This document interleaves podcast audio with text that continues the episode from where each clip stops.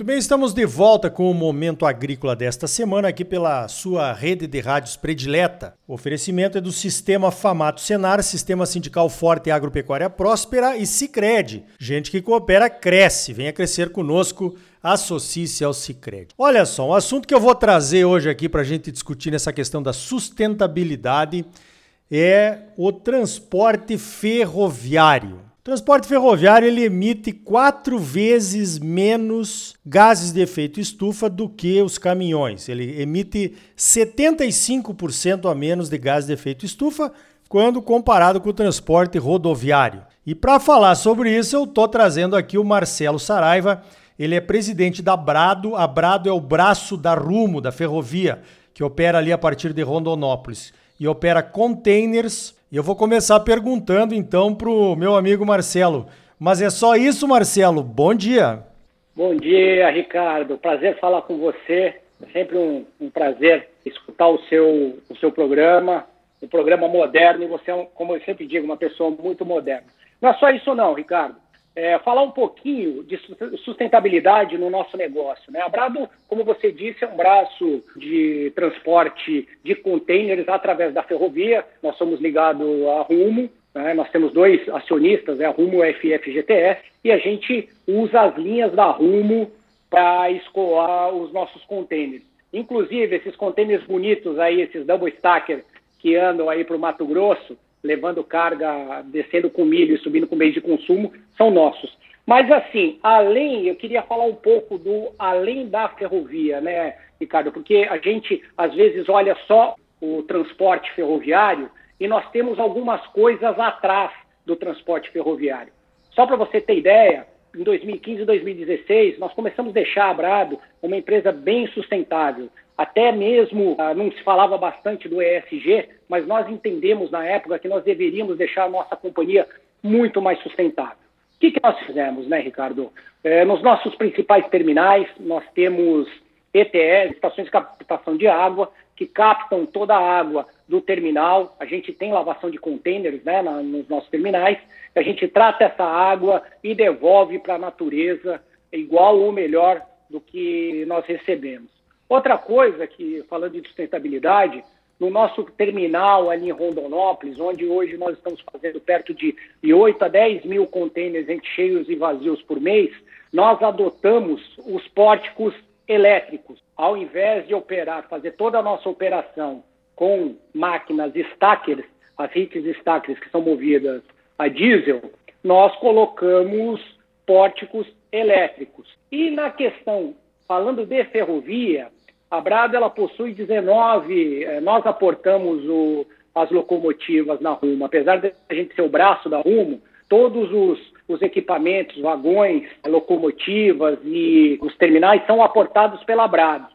Nossas locomotivas são as locomotivas mais modernas que rodam no mundo. Ou seja, nós trouxemos para o Brasil a mesma locomotiva que roda lá nos Estados Unidos. Então, o que, que a gente pode dizer? Que o nosso processo, Ricardo, ele está aderente ao ESG. Né? Nós estamos sim olhando o E do environment, o S do social e o G do, do governance. Né? Nós temos uma, uma governança muito forte, vislumbrando sempre aderência ao, e, ao ESG. E eu posso falar para você, Ricardo, que ESG na nossa companhia é cultural faz parte da nossa cultura. Olha, Marcelo, você me, me lembra aí com a tua resposta um artigo que eu estava lendo essa semana de um economista americano, que é o papa da precificação de empresas, né, chamado Damodaran, Damodaran, e ele está justamente questionando essa questão do ESG, porque tem muita gente falando sobre isso, muita empresa falando sobre isso, mas na verdade não está fazendo nada, fica só na conversa, né? Eu vejo então que, pelo, pelo que você está me falando, a Brado res, resolveu assumir ações que levam a, a um compliance maior nessa questão aí do ESG. É isso, Ricardo. E foi muito bom você tocar nesse assunto, realmente, né? Como do, tem o jargão corporativo que fala walk the talk, a gente também enxerga algumas pessoas falando, né, bastante e não agindo tanto. Nós rodamos aí uma pesquisa uh, dentro da companhia com, com os nossos clientes, é, fazendo a seguinte pergunta, Ricardo: olha, o que, que você enxerga do transporte ferroviário no seu negócio? 22% é, respondeu.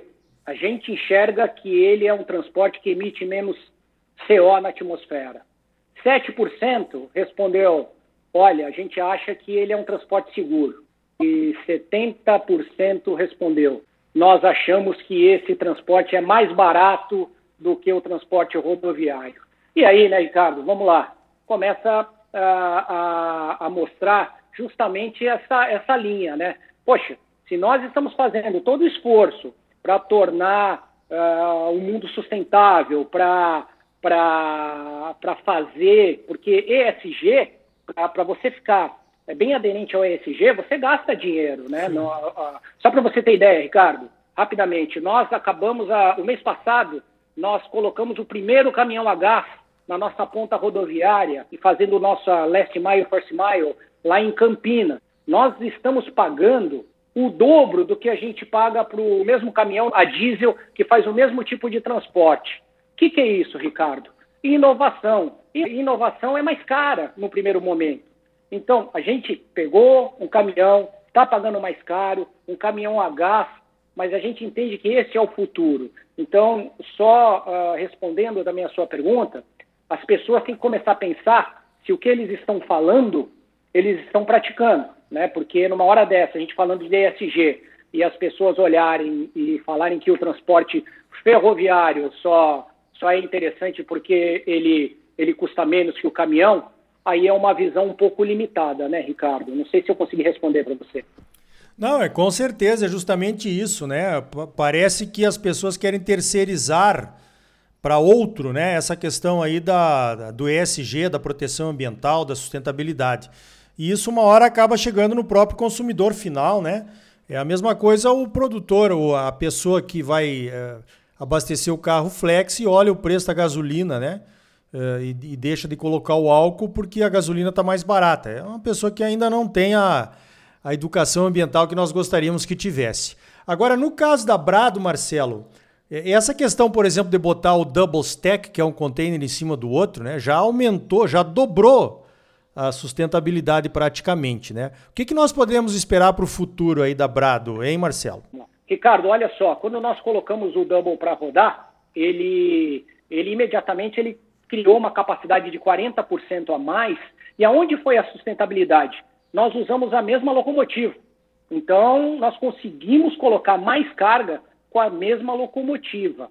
Né? Então, isso já foi sustentabilidade na veia. O que, que se pode esperar, né, Ricardo? Nós, nós, todas as nossas operações, a partir de agora, a gente, é, nós vamos a fundo e nós olhamos a sustentabilidade. Só para você ter ideia, uh, eu disse, eu disse para você que nós estamos colocando, americanizando a nossa, a nossa, a nossa operação, nós estamos colocando pórticos nos nossos terminais. Por quê? Porque se você não coloca pórtico, você anda com hit stacker. A hit stacker, ela ofende bastante o chão. E esse chão, ele precisa ser arrumado. E para arrumar esse chão, você gasta água, gasta pedra, gasta cimento, ou seja, é sustentabilidade. A partir do momento que nós é, operamos com pórtico é, no nosso terminal, a gente elimina as máquinas. Então a máquina não está só queimando, não está só queimando o combustível, ela também está estragando aonde ela roda, que isso também eu vou precisar arrumar. Então tudo isso é uma questão de sustentabilidade. Então o que vocês podem esperar é que a Brado vai seguir uma linha sustentável em todas as suas ações, andando com trens maiores, andando com com máquinas modernas, com locomotiva também de última geração. O nosso terminal lá de Navinópolis, ao lado de Imperatriz, já tem lá o projeto com o pórtico. Nós vamos tentar eliminar ao máximo as máquinas heat stackers que usam combustível fóssil, que queimam a, a, que queimam o diesel, né? Então assim, Ricardo, é nossa obrigação, nós vamos fazer a nossa obrigação e nós entendemos que nós podemos contribuir bastante para o meio ambiente e para menos emissão, porque é, faz, está fazendo parte cada dia mais da nossa cultura, Ricardo. nós vamos ser sim uma, uma empresa, nós queremos ser uma empresa sustentável e competente. E não só competente e não só sustentável. Nós vamos ser sustentável e competente. Muito bem, tá dado o recado então. Conversei com Marcelo Saraiva, presidente da Brado Containers, o braço da Rumo que opera containers, né? Falando aí das preocupações com sustentabilidade, então. Evidentemente que as ferrovias têm e terão um papel fundamental no transporte aqui no estado de Mato Grosso. E é preciso que se preocupem com a sustentabilidade também, assim como os produtores fazem dentro das propriedades. Marcelo, sempre bom falar contigo, parabéns pelo trabalho e obrigado pela tua participação aqui no Momento Agrícola. Ricardo, um abraço, eu que agradeço e mais uma vez eu falo que o seu programa é show de bola. Abraço para você. Então tá aí. Olha só, sustentabilidade não pode ficar só no discurso, né? Tem que sair do papel. Também não pode ser terceirizada, como muitas empresas estão tentando fazer com seus fornecedores. Cada um tem que fazer a sua parte, né? Isso aí que a Brado está fazendo. No próximo bloco, vamos falar sobre os campeões do desafio nacional de máxima produtividade de soja do SESB, o Comitê Estratégico Soja Brasil, chegando ao patamar dos 110, 120 sacas por hectare e subindo. Você também pode chegar lá.